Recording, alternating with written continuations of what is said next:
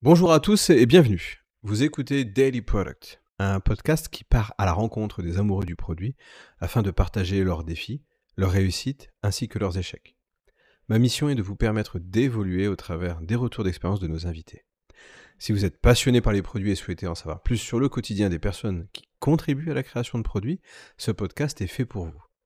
Nous discutons des problèmes fréquents rencontrés par les product people, des leçons apprises et partageons nos conseils pour éviter les erreurs courantes. Je m'appelle Cédric Compagnon et je suis ravi de vous accueillir. Bonjour Johan, donc euh, aujourd'hui nous invitons euh, Johan Pagnou, euh, qui est indépendant depuis trois ans maintenant et qui forme à distance pour les écoles ainsi que les entreprises dans la conception de produits, la gestion de projets, la gestion de programmes et aussi de portefeuille en plus du marketing digital. Donc, bienvenue, euh, Johan. Euh, bonjour Cédric et merci de m'avoir invité. Quels sont, toi, tes, principaux défis euh, auxquels tu es confronté, en fait, dans la création bah, de tes formations et aussi lors de la gestion bah, de, ces projets complexes? Parce que j'ai pu aussi voir que tu travaillais aussi sur la gestion de programme, chose qui n'est pas vraiment commune, en fait, dans le product management mais dont on a conscience uniquement dans des univers bien spécifiques. Est-ce que tu pourrais nous en dire plus? Oui, euh, alors dans, le contexte de mon activité en tant que formateur, euh, moi, mon objectif, c'est euh, d'amener, que ce soit des étudiants en école ou en entreprise, à découvrir à la fois la, gestion de projet, la conception d'un produit, puisque les deux sont dépendants, hein, même si c'est deux pratiques qui sont différentes, euh, afin de les, euh, de les aider à monter en compétences par rapport à ça, leur faire découvrir le domaine, leur apprendre des outils.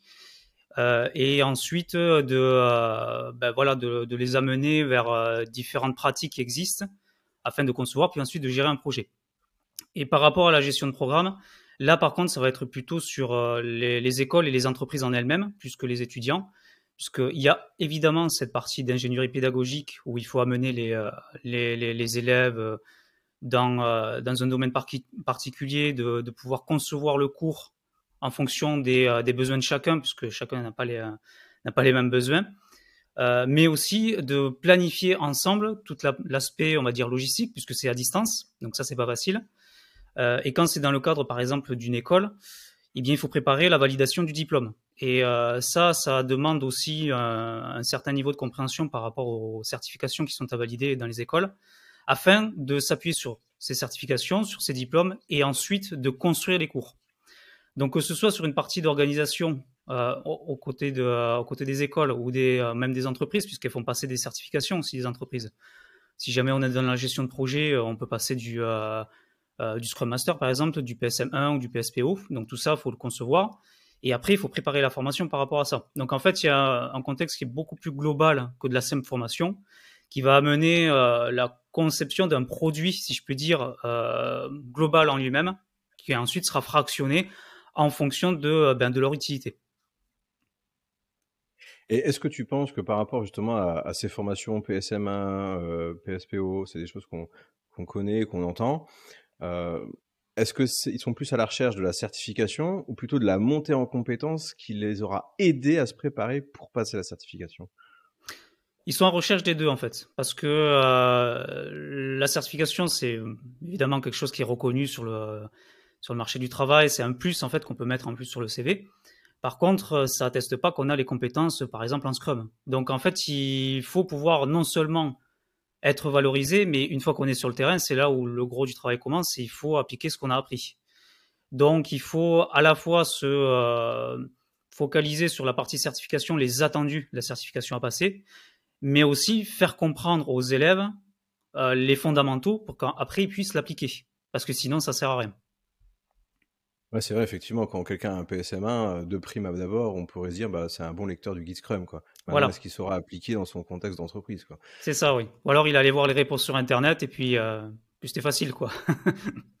Comment est-ce que toi, tu pourrais justement apporter encore plus de valeur euh, par rapport à, à ces certifications? Par exemple, je sais qu'il y a un ami qui a passé un, un PSM2 il m'a dit la certification en elle-même, elle est, très, elle est importante, bien sûr. Alors, c'est un test court, mais les questions sont quand même assez intenses. Et comment est-ce qu'on pourrait euh, justement se dire, bah, il vaut mieux aller euh, chez Albert ou chez Maurice pour passer euh, le PSM2 Comment est-ce que toi tu vas justement différencier en fait pour s'assurer d'avoir d'apporter plus de value? Bien, en fait, ça, ça dépend l'étudiant lui-même. Déjà, s'il veut passer le, PCM2, ça veut dire qu'il a, déjà de l'expérience en tant que Scrum Master, il a fait quelques projets et veut valoriser cette expérience au travers de la certification. Par contre, il faut quand même être sûr qu'il euh, ait bien compris le framework Scrum et qu'il euh, soit vraiment orienté aux conception produit, parce que c'est l'objectif de Scrum.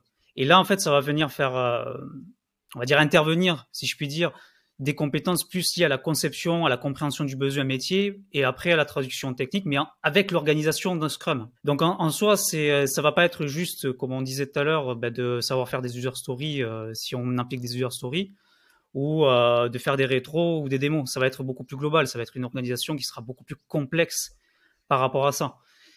Il va falloir identifier à la fois les compétences qui ont été acquises, celles qu'il va falloir développer et euh, se focaliser sur ce qui est attendu par rapport à la certification ben, pour appuyer et pour euh, améliorer ces compétences-là.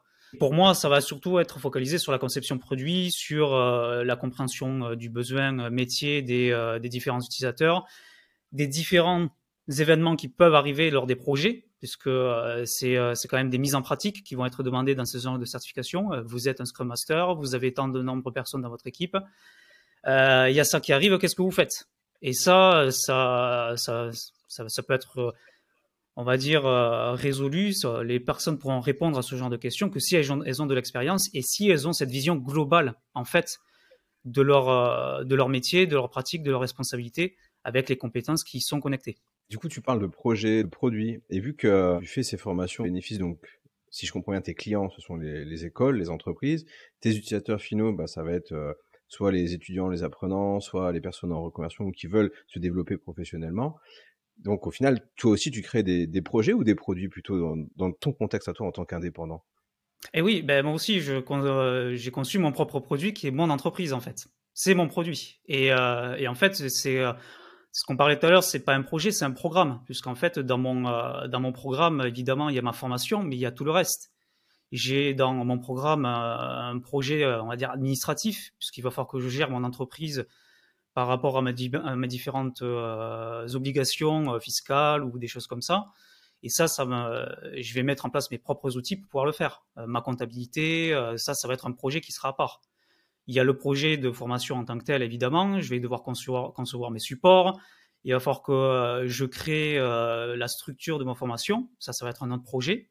Et il va y avoir un autre projet, ça va être plutôt la stratégie marketing de, euh, de mon activité. Et ça, ça va faire un devenir des autres outils qu'il va falloir que je mette en place moi. Donc, ça va être de la conception d'un autre produit. Comment est-ce que tu vas, bah, par exemple, dans ton cas, donc on, pense toujours produit, product management, avec la recherche utilisateur, comment est-ce que tu vas adapter le contenu de, de, ton programme, par exemple? Dire, ah mince, euh, j'ai l'impression que je suis moi en phase avec euh, ce que me demandent euh, les personnes, et pourtant j'ai l'impression euh, d'être en phase avec les besoins du marché. Comment est-ce que je peux faire le lien et, m'améliorer sur ça? Pour, moi, il faut toujours partir du, bon, évidemment du besoin, ça c'est sûr. essayer de bien contextualiser, le besoin et de définir des objectifs en termes fonctionnels, en termes métiers. Qu'est-ce que je souhaite pouvoir faire avec mon produit? Qu'est-ce qui va me permettre d'obtenir comme résultat?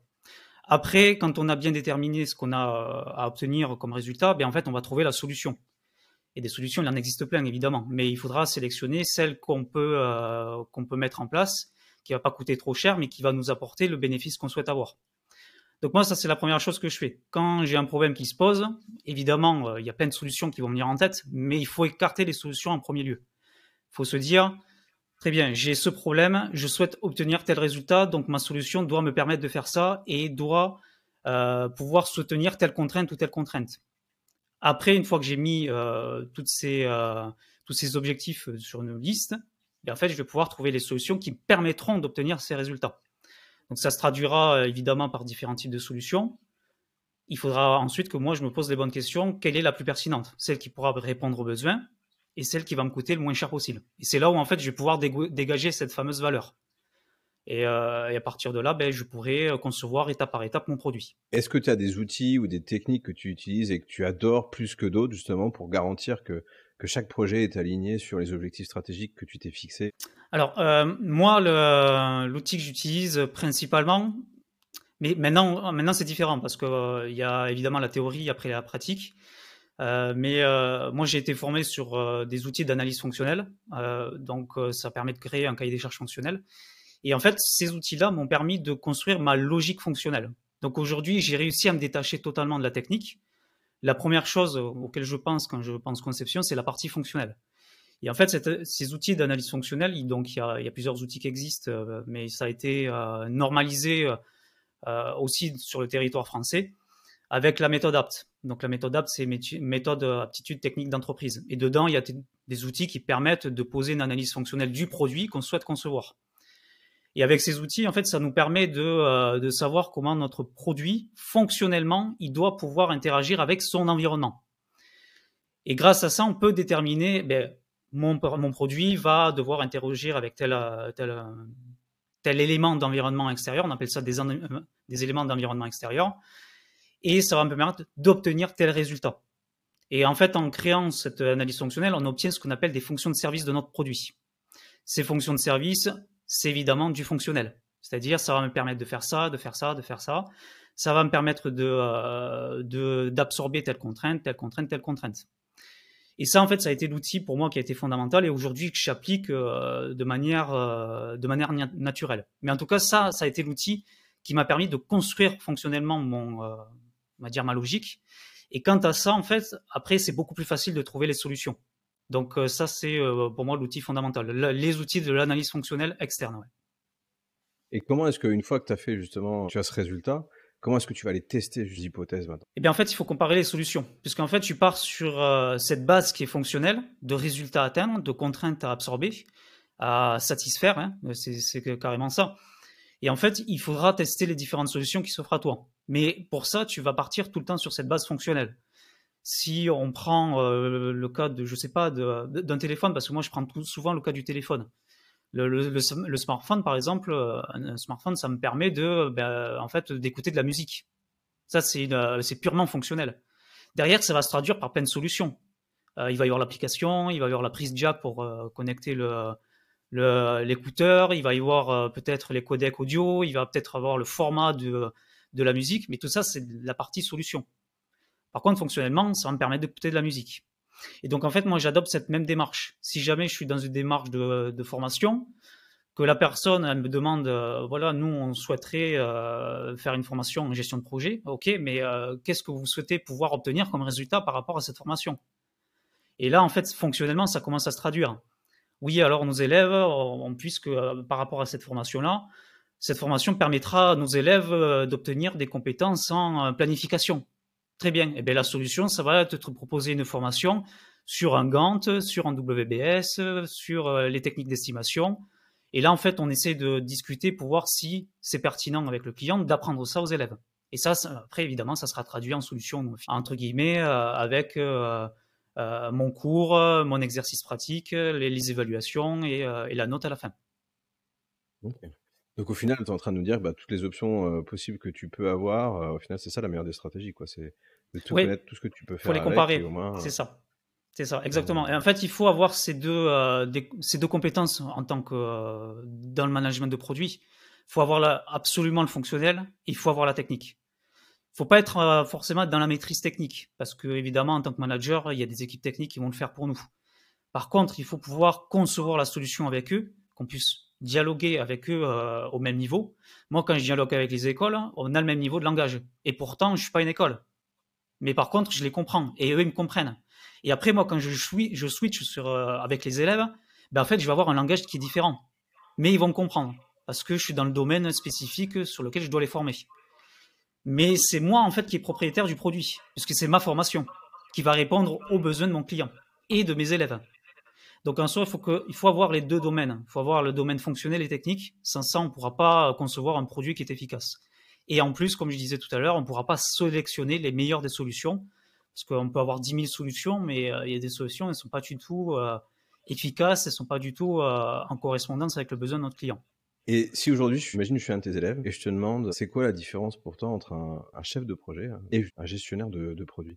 Alors, avec cette question, tu vois, euh, sur LinkedIn, je dialogue beaucoup euh, avec les, personnes. Et c'est typiquement la, question, je réponds de cette façon-là. En fait, un chef de projet livre la valeur et un chef de produit, il conçoit la valeur, il construit la valeur à travers du produit. Donc, le chef il faut bien, faut bien prendre en considération que ce sont deux métiers différents, mais qui travaillent ensemble. Les deux sont nécessaires en fait pour faire le projet et pour faire le produit. Parce que le chef de projet, lui, il est plutôt dans la planification, il est plutôt dans la gestion du projet. Il va faire en sorte que les équipes travaillent ensemble, il va faire en sorte de respecter ce fameux triangle d'or, coût, délai, qualité. Et il va faire en sorte que le produit soit livré. Mais en soi, c'est pas lui qui va définir ce que sera le produit. Il peut pas participer, évidemment. Mais c'est pas sa responsabilité. Ça, c'est la responsabilité du chef de produit. Lui, le chef de produit, il est plutôt du côté client en disant, voilà, le produit, il va permettre de faire ça, il va permettre de faire ça, il faudra qu'on puisse avoir tel niveau de qualité, il faut avoir tel résultat à la fin. Si je mets en place un, réseau informatique, ben voilà, le, réseau informatique, ça va être mon produit. Et euh, mon réseau informatique va me permettre de pouvoir transférer des fichiers en moins de 5 secondes de euh, tel ordre d'importance ou de tel niveau euh, en termes de poids, en termes de gigas par exemple. Ça, ça va être la responsabilité du chef de produit. Et le chef de projet, lui, quand il va comprendre le produit, ben, quand il va mettre en place le réseau, il va avoir la responsabilité d'atteindre ce résultat-là. Évidemment, en travaillant avec le chef de produit. Donc c'est vraiment la grosse différence entre les deux. Hein. Donc du coup, est-ce que tu considères que chef de produit, il doit se dire, le chef de projet, euh, finalement c'est une partie prenante, comme mes développeurs sont une partie prenante, comme mes clients sont une partie prenante. Est-ce que tu aurais un conseil justement à donner à tous ces chefs de produits pour travailler correctement et, avoir une meilleure approche pour engager plus efficacement justement la partie prenante, ce chef de projet? C'est ce que je disais tout à l'heure, il faut que les gens travaillent ensemble. Donc même si le chef de projet euh, n'est pas responsable ou garant du produit, il doit pouvoir participer à la conception aussi si c'est possible. Donc évidemment, dans tous les cas, euh, il y, a certains moments où c'est pas possible, il y a des contraintes qui sont trop fortes. Mais si c'est possible, il faut absolument que le chef de projet puisse participer à cette phase de conception, parce qu'il a son regard aussi. Euh, si jamais on commence à faire un produit et que le chef de projet, lui, il n'a pas son droit de regard dessus, mais qu'il va devoir se taper la planification derrière, ben en fait, la planification dépend du produit. Donc, il va se retrouver avec des contraintes tellement fortes que sa planification va être bancale. Donc s'il peut participer à la conception du produit, il va dire attention parce que, euh, ok, euh, c'est peut-être pertinent, mais en termes de gestion de projet, ça va être compliqué à mettre en place. Là, on va dépasser le budget. Là, euh, les estimations en temps ne vont pas être bonnes. Au niveau de la gestion des risques, c'est un produit qui est complexe, donc on ne pourra pas gérer les risques comme on veut.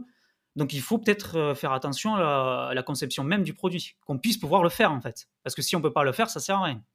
Est-ce que toi, tu en as constaté de manière récurrente des erreurs qui sont que tu retrouves chez justement tous ces product people que tu formes, ces personnes débutantes sur le sujet, et comment est-ce qu'ils pourraient les éviter selon toi?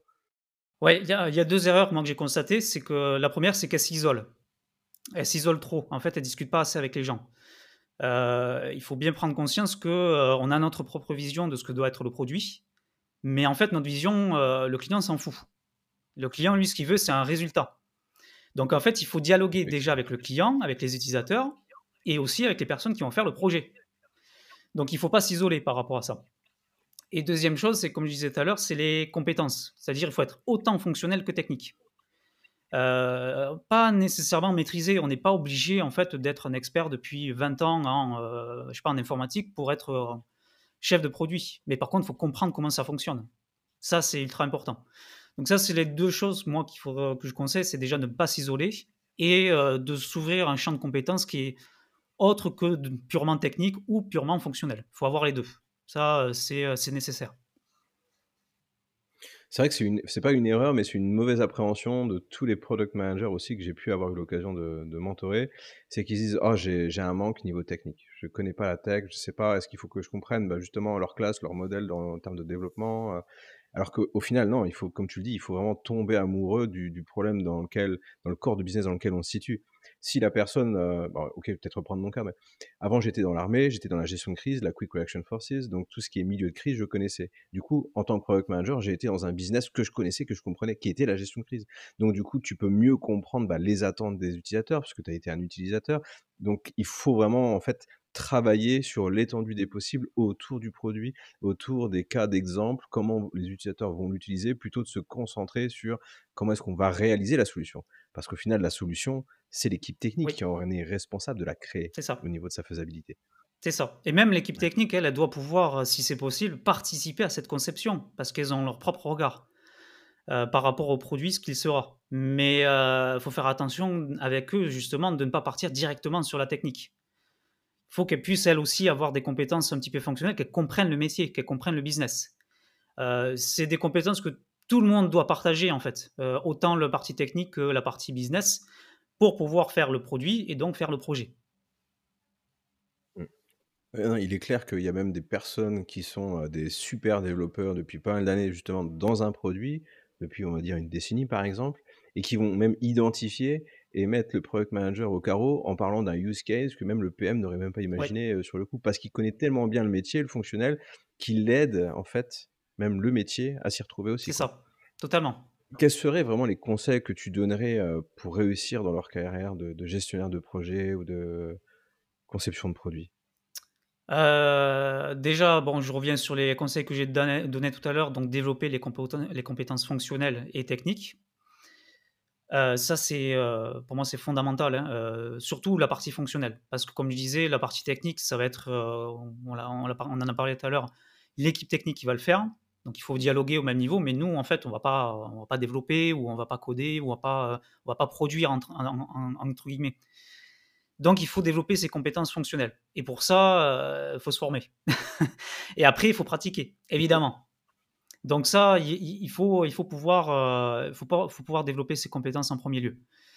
Après au niveau des conseils que je puisse donner, c'est, heu, vraiment de discuter avec les gens. Il Faut s'appuyer en fait sur les expérimentés. Faut, heu, faut essayer de trouver des mentors par exemple. Heu, pouvoir s'appuyer sur eux afin de, de comprendre vraiment ce que ça, heu, implique d'être un gestionnaire de produits. Parce que, entre guillemets, quand on est gestionnaire de produits, on est censé être pouvoir, je dis bien entre en théorie, pouvoir s'adapter à tout type de produit. C'est-à-dire que, si jamais demain, moi, on me place sur un produit qui est totalement différent, je suis censé pouvoir m'adapter. Donc évidemment, il va falloir que je passe par une phase de, mise à niveau pour, comprendre vraiment techniquement l'environnement. Mais j'ai déjà les compétences fonctionnelles. Donc en fait, je serai déjà en capacité de, heu, dialoguer avec mes clients pour comprendre ce qu'ils veulent et quel est le problème à résoudre. Et après, évidemment, je vais dialoguer avec l'équipe technique pour savoir quels sont les types de solutions. Donc tout ça, c'est des, euh, c'est, en fait, ce sont des briques qu'il faut assembler pour pouvoir se euh, constituer notre propre base, à la fois de compétences, d'expérience, d'outils, de techniques, pour ensuite devenir chef de produit ou même chef de projet. Hein. C'est, la même démarche, sauf que ça va venir, venir euh, faire intervenir d'autres types de compétences qui sont plutôt de la planification, de la gestion des hommes, euh, de, une phase d'analyse euh, peut-être un petit peu poussée sur la partie de déploiement. Euh, voilà, c'est la, tenue de réunion, des choses comme ça. Ça, c'est toute l'activité d'un chef de projet. Du coup, bah, merci Johan. On arrive à la fin de cet épisode. Est-ce que tu voudrais nous donner un mot pour la fin? Eh bien, formez-vous. ça, c'est hyper important. Hein. a, moi, je, continue à me former hein, tous les jours. Hein.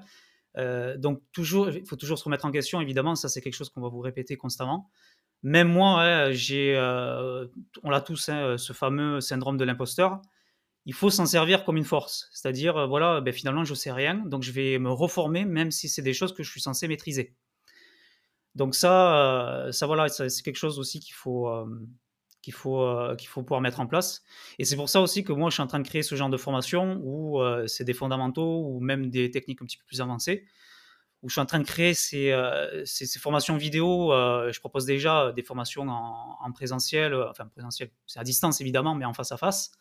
Et là, je suis en train de créer ces formations vidéo à la fois pour concevoir un cahier des charges fonctionnel, pour mettre en place la planification, pour ensuite piloter le projet. Ça, c'est des techniques que je vais donner avec un découpage qui est logique, avec des formations vidéo euh, peut-être euh, en 10, entre 10 et 15 heures. Je vais même proposer un, cahier des charges fonctionnelles et techniques fictif pour montrer comment ça se construit, qui viendra en fait se compléter avec la formation. Je suis même en train de préparer des formations sur Scrum pour passer des certifications. Euh, donc voilà, ça c'est des choses que moi je suis en train de proposer qui viennent répondre à certains types de problèmes. Eh ben, par quoi je commence? Qu'est-ce que qu'est-ce que je dois comprendre? Si jamais je, veux devoir, euh, vais devoir concevoir un produit ou bien gérer un projet. D'accord, super. Comme tu le dis, enfin, c'est pas que tu l'as dit, mais je le pense et je pense que tu penses aussi fortement, euh, sharing is caring. C'est euh, incroyable à quel point, au final, partager ses connaissances, les redistribuer sous différents formats, ça peut être aussi des, des défis, des challenges.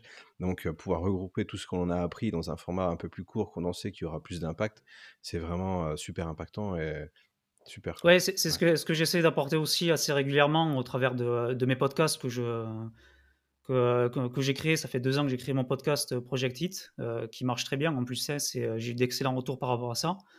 Ou bien au travers de, de, certains posts que je mets sur LinkedIn de temps en temps, parce que je vois qu'il y a, il y a certains sujets qui sont intéressants, qui reviennent régulièrement, et j'essaie de poster dessus pour, pour apporter mon expertise aussi, et donc apporter cette fameuse valeur.